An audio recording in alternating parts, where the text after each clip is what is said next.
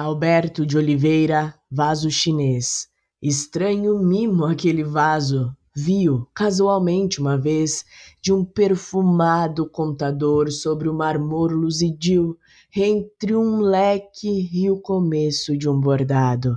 Fino artista chinês, renamorado, nele pusera o coração doentio em rubras flores de um sutil lavrado, na tinta ardente de um calor sombrio mas talvez, por contraste à desventura, quem o sabe, de um velho mandarim, também lá estava a singular figura, que arte em pintá-la, a gente acaso vendo-a, sentia um não sei que com aquele chin de olhos cortados à afeição de amêndoa.